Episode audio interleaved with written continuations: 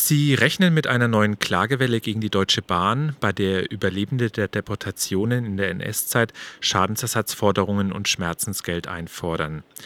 Wie hat sich denn die Bahn bisher bei vergleichbaren Klagen und bei Forderungen von Deportierten verhalten? Die Deutsche Bahn AG ist der Auffassung, dass sie zu solchen Zahlungen in keiner Weise verpflichtet sei weil sie sich als neu gegründet versteht und sich nicht in einer Rechtsnachfolge der Deutschen Reichsbahn sieht. Denn in der Tat, die Deutsche Reichsbahn ist ja diejenige damals staatliche Eisenbahngesellschaft, die diese Massendeportation durchgeführt hat. Nun liegt seit dem Jahreswechsel eine neue Klage in Frankfurt am Main vor, die auch die Lufthansa betrifft. Wer ist denn der Kläger und was wirft der Bahn und Lufthansa vor?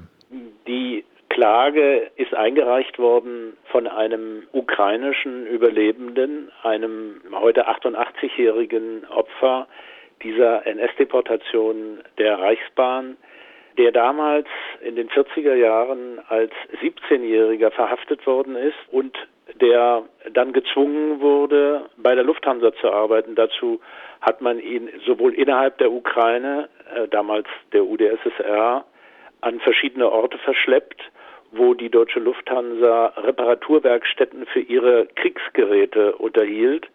Das heißt also, sie unterhielt dort Werkstätten, in denen die Kriegsgeräte, meist äh, Flugzeuge aus dem zivilen Bereich, aus dem vormaligen zivilen Bereich, die jetzt umgewidmet worden waren, in äh, Kriegsgerät repariert wurden. Als die Kriegslage das erforderte, wurde der Kläger dann nach Deutschland weiter verschleppt und hatte dann in der Nähe von Berlin ähnliche Arbeiten zu verrichten.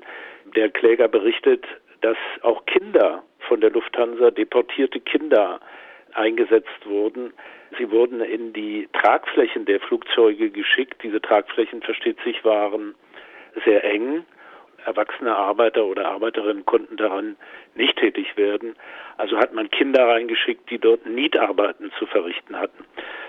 Insgesamt hat der Kläger äh, mehrere tausend Arbeitsstunden dann bei der Lufthansa verbracht, äh, für die er nicht bezahlt worden ist und für die er nie äh, in irgendeiner Weise eine Restitution erhalten hat. Entsprechend fordert er jetzt auch einerseits ein Schmerzensgeld von mindestens 200.000 Euro und gleichzeitig einen noch zu zahlenden Stundenlohn in Höhe von jeweils 26 Euro für diese geleisteten Arbeitsstunden.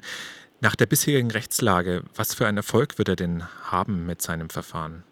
Das hängt völlig von der Neubewertung der Klage ab. In der Vergangenheit haben äh, Kläger, die äh, gegen die Deutsche Reichsbahn beziehungsweise deren Nachfolgeorganisation, die Deutsche Bahn AG, vorgehen wollten, ebenso wie sämtliche Kläger, die gegen andere ähnliche Unternehmen, sei es nun Mercedes oder sei es Siemens, die ja ebenfalls in der NS-Zeit die Arbeitskraft äh, von Tausenden von Deportierten vernutzt haben, all diese Menschen, die geklagt haben, äh, haben kein Recht bekommen. Die deutschen Gerichte haben ihnen gesagt, ihre Ansprüche seien erledigt und zwar durch die Gründung einer Bundesstiftung mit dem Namen Stiftung Erinnerung, Verantwortung und Zukunft in Berlin.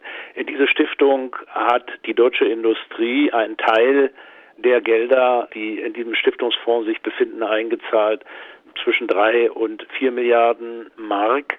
Einen anderen Teil hat der deutsche Steuerzahler eingezahlt, übrigens der überwiegende Teil. Mit diesem Geld, insbesondere der deutschen Steuerzahler, wurden für ein einziges Jahr zwischen 2000 und 2001 Menschen teilweise entschädigt, die sich zum damaligen Zeitpunkt innerhalb dieser zwölf Monate in Berlin meldeten und äh, ihre Ansprüche äh, darlegten. Das ist selbstverständlich bei einer solch kurzen Frist nur eine ganz geringe Zahl der tatsächlich Anspruchsberechtigten gewesen, unabhängig übrigens von der Frage, was diese Menschen überhaupt erhalten haben. Äh, das sind gemessen an dem, was ihnen getan wurde, lächerliche Beträge, aber immerhin, es war Geld. Wer aber nach diesen zwölf Monaten Ansprüche anmeldete, wie der Kläger das jetzt tut, dem wurde gesagt, nee, nee, das ist vorbei. Jetzt ist ein Schlussstrich gezogen für alle Ewigkeit. Du hast keinen Anspruch und kein Recht mehr, gleich wie alt du bist und gleich welche Schäden dir zugetan wurden. Ich will noch eins dazu sagen. Kritiker nennen diese Stiftung, wie ich finde, nicht ohne Grund eine Ablassorganisation, denn dort kommt es nicht darauf an, was ein bestimmtes Unternehmen, nehmen wir mal die Nachfolgeorganisation der Deutschen Reichsbahn, tatsächlich verbrochen hat. In dem Fall geht es um, um die Beschäftigung von mindestens 400.000 Zwangsarbeitern. Das Unternehmen konnte selbst festlegen, welchen Betrag es in diese Stiftung einzahlt. Theoretisch hätten es zehn Pfennige sein können. Es waren einige Millionen. Dann wurde gesagt, wenn dieses Geld selbst bestimmt hast, die Summe, die du selbst bestimmt hast, wenn dieses Geld bei uns eingezahlt worden ist, bist du vor allen weiteren Klagen befreit. Das hat zur Folge, dass die Deutsche Bahn AG zum damaligen Zeitpunkt nach heutigem Wert eine Summe von etwa 33 Millionen äh, Euro eingezahlt hat. Das ist ein lächerlicher Betrag. Äh, das nimmt die Deutsche Bahn an Gewinnen innerhalb von ungefähr zehn Tagen ein. Heute tatsächlich schuldet das Unternehmen bzw. schulden die Nachfolger der Deutschen Reichsbahn den Deportierten einen Betrag von mindestens 445 Millionen Euro oder wenn man äh, die damaligen Schulden verzinst von mehreren Milliarden Euro Geld, äh, das den Überlebenden fehlt, denn die leben in teilweise fürchterlich ärmlichen Verhältnissen, insbesondere in Osteuropa. Bei der Einklagung von Entschädigungszahlungen könnte es zu einer neuen Ausgangssituation kommen, wenn in den USA ein Gesetz verabschiedet wird, das seit einiger Zeit von Kongressabgeordneten vorbereitet wird, der sogenannte Holocaust Rail Justice Act. Was wären denn die Konsequenzen, wenn dieses Gesetz in den USA in Kraft treten sollte? Nun, es gibt zwei Konsequenzen. Die erste Konsequenz ist, dass damit der Klageweg für US-Bürger frei wäre in den USA gegen Firmen vorzugehen, auf dem Firmen, die auf dem Logistiksektor tätig sind, wie die Deutsche Bahn AG. Die Deutsche Bahn AG hat in den USA äh, durch ihre Tochterunternehmen ein Milliardenvermögen angehäuft gegen die Deutsche Bahn AG, aber auch gegen jede andere Bahnorganisation, die sich im Zweiten Weltkrieg äh, an den Massendeportationen beteiligt hat, können dann US-Bürger klagen ohne befürchten zu müssen, dass ihre Klagen vielleicht abgewiesen werden könnten. Aber der Klageweg ist in den USA für US-Bürger eigentlich äh, sekundär, denn dieses Gesetz und andere Gesetze, die in den einzelnen US-Bundesstaaten in Vorbereitung sind, sieht vor, dass diese Unternehmen, nehmen wir mal die Deutsche Bahn AG oder die französischen Staatsbahnen, die ja auch an den Deportationen aus Frankreich beteiligt waren, dass diese Unternehmen von öffentlichen Ausschreibungen ausgeschlossen werden in den USA. Das bedeutet insbesondere bei den Milliardeninvestitionen, die die US-Regierung für Schnellstrecken im Augenblick bereithält. Es soll dort ein Schnellstreckensystem wie es in Europa in einzelnen Ländern ja auch bekannt ist, eingerichtet werden. Das sind lukrative Verträge, die dort abgeschlossen werden könnten.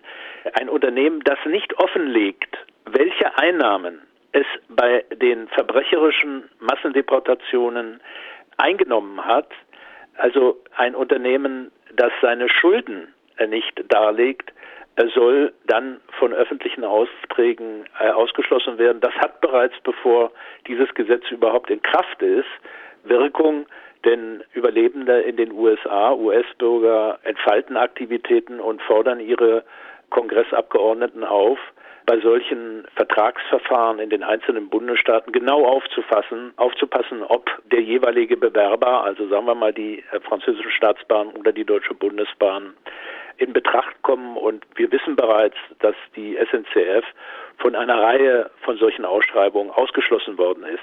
Das sind hohe Verluste, die den entsprechenden Logistikunternehmen dadurch entstehen. Und es ist klar, was dahinter steht. Jedes Unternehmen muss sich genau überlegen, will es weiter die Überlebenden von den ihnen zustehenden äh, Schulden ähm, ausnehmen, will es diese Überlebenden weiter boykottieren, dann muss äh, das jeweilige äh, Logistikunternehmen damit rechnen, dass es diese lukrativen Ausschreibungen nicht realisieren wird können. Es gibt aber auch Stimmen, die den Holocaust Rail Justice Act für wirkungslos erachten bei Klagen wegen Schadensersatz gegen Deutschland, weil es eine Abmachung gibt zwischen den USA und Deutschland aus dem Jahr 2000, dass eben Deutschland von solchen Klagen verschont bleibt? Eine, wie Sie richtig sagen, es gibt eine Vereinbarung, es gibt einen sogenannten Letter of Interest. Das würde man am besten übersetzen mit einer Absichtserklärung. Diese Absichtserklärung hat die US-Regierung unterschrieben nach vielen, vielen Verhandlungen, die zur Gründung dieser Stiftung Erinnerung, Verantwortung und Zukunft geführt haben. Äh, und in diesem Letter of Interest steht drin, dass die US-Regierung im Falle von Klagen an US-Gerichten den entsprechenden Gerichten mitteilen wird, dass die Gerichte darauf achten sollen, dass solche Klageverfahren nicht Interessen der US-Regierung verletzen. Mehr steht da nicht drin. Das ist eine sehr weiche, eine sehr dehnungsfähige Formulierung, die von der deutschen Seite damals heftig gefordert wurde, damit überhaupt äh, irgendein Pfennig von den deutschen Firmenkonten an die äh, Überlebenden gingen. Aber die US-Regierung hat sich, wie man heute nachlesen kann, damals geweigert zu vereinbaren, dass solche Klagen in den USA grundsätzlich abgewiesen werden könnten. Das ist auch nach dem amerikanischen Rechtssystem überhaupt nicht möglich, denn es würde ja bedeuten, dass eine ausländische Regierung, nämlich die Bundesregierung in dem Fall, Einfluss auf das Rechtssystem der USA nehmen würde, der Gestalt, dass die Bundesregierung sagen könnte, bestimmte Klagen, die in den USA erhoben werden, werden grundsätzlich niedergeschlagen. Der damalige US-Justizminister hat ganz eindeutig klargestellt, das weiß die Bundesregierung auch, jeder Richter in den USA ist völlig frei, solche Klagen, wenn sie ihm auf den Tisch kommen, nach den amerikanischen Gesetzen zu behandeln. Es ist also, wenn Sie so wollen, eine mögliche Verweigerung der Annahme von Klagen denkbar. In dem Fall, wo die zentrale US-Regierung in Washington massiv intervenieren würde, das halte ich für undenkbar und würde sicherlich das amerikanische Rechtssystem sehr, sehr beschädigen. Sowas ist äh, nicht möglich, auch angesichts der Tatsache, dass in den USA natürlich viele, viele Menschen leben, die die Deportationen überlebt haben. Wenn man all das mitbekommt, die Konsequenzen, die das alles für die Deutsche Bahn haben könnte, auch eben die Klagen in sehr hohen Schadenssummen, die äh, dann auch durchgehen könnten, wenn dieses Gesetz kommen sollte, spielt die Deutsche Bahn dann immer noch auf Zeit? Die Verantwortlichen bei der Deutschen Bahn AG sind nicht die äh, Eigentümer des Unternehmens. Eigentümer sind Sie und ich, äh, sind die Hörer, ist die Bundesrepublik Deutschland und das heißt wir alle.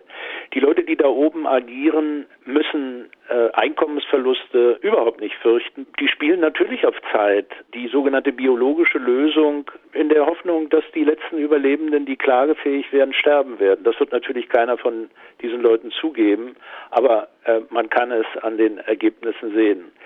Das wird die Deutsche Bahn AG äh, und auch kein anderes deutsches Unternehmen davor schützen, dass diese Ansprüche auf Ewigkeit existieren. Und es ist eine große Illusion zu glauben, mit juristischen und anderen Taschenspielertricks die Schuld und die Schulden, die wir alle und die in dem Fall die Deutsche Bahn AG bei den Überlebenden hat. Es ist eine große Illusion zu glauben, dass diese Schuld und diese Schulden je vergehen könnten.